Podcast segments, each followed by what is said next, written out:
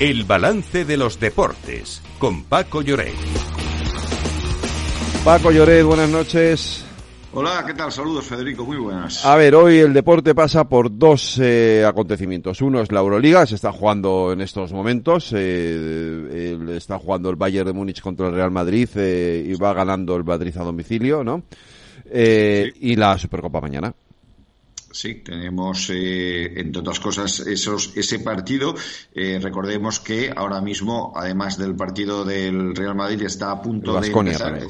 eh, está a 18-24 el partido ahora mismo en Baviera, por cierto, donde Sergi Llull va a hacer historia como el jugador que más partidos ha disputado. Es una cifra que marea 1.400 ah. partidos, una, una auténtica barbaridad. Tenemos el partido en Valencia a las ocho y media, ahora empieza, entre el equipo local y el Zalgiris de Kaunas, que es sí. el tercero por la cola. Teóricamente el Valencia tiene que ganar.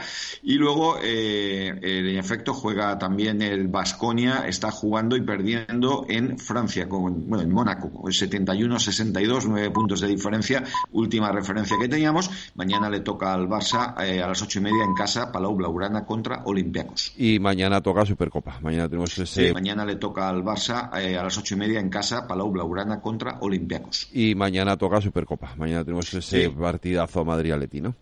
Sí, eh, bueno, va a ser eh, tres partidos en tres semanas y en tres campos distintos. Eh, ahora en Arabia, eh, luego la Copa será en el Metropolitano y la Liga será en el Santiago Bernabéu. Bueno, pues es un serial muy atractivo, esta es la realidad. Veremos qué sucede mañana. primer partido de la Superliga que viaja a Arabia Saudita por cuarto año consecutivo. El jueves jugarán Osasuna y el Barcelona. Uh -huh. La final será el domingo. Los equipos que pierdan se vuelven a casa. No hay partido de consolación. Pues eh, Lorena, tres partidazos de la Real Madrid Aleti en tres semanas, nada menos. ¿eh? Días, ya sí, sí. Por cierto, Lorena, hablando de fútbol o de deporte, lo de Grifols también afectaba al deporte. Sí, concretamente ha tocado el baloncesto, que mira a la reacción del Juventud de Badalona, un club del que la familia Grifols es accionista y que de momento no se ha pronunciado sobre esta información. Y es que el Juventud fue una de las víctimas de las crisis del 2008 y empezaron a recurrir al sector inmobiliario para conseguir fondos y seguir compitiendo. Sin embargo, esto no salió bien y en 2012 entraron en concurso de acreedores, hasta que en 2018 vivieron sus días más críticos al no poder pagar las deudas ni a sus empleados.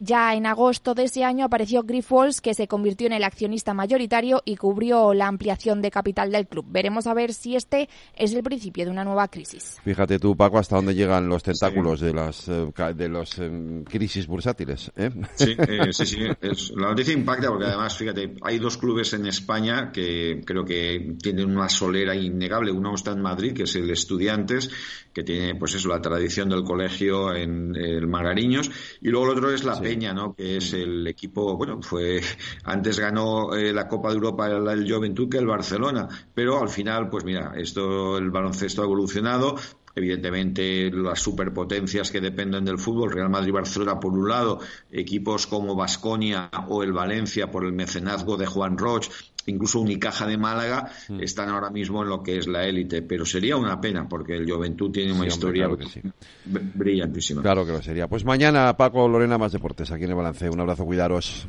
Igualmente. Hasta mañana.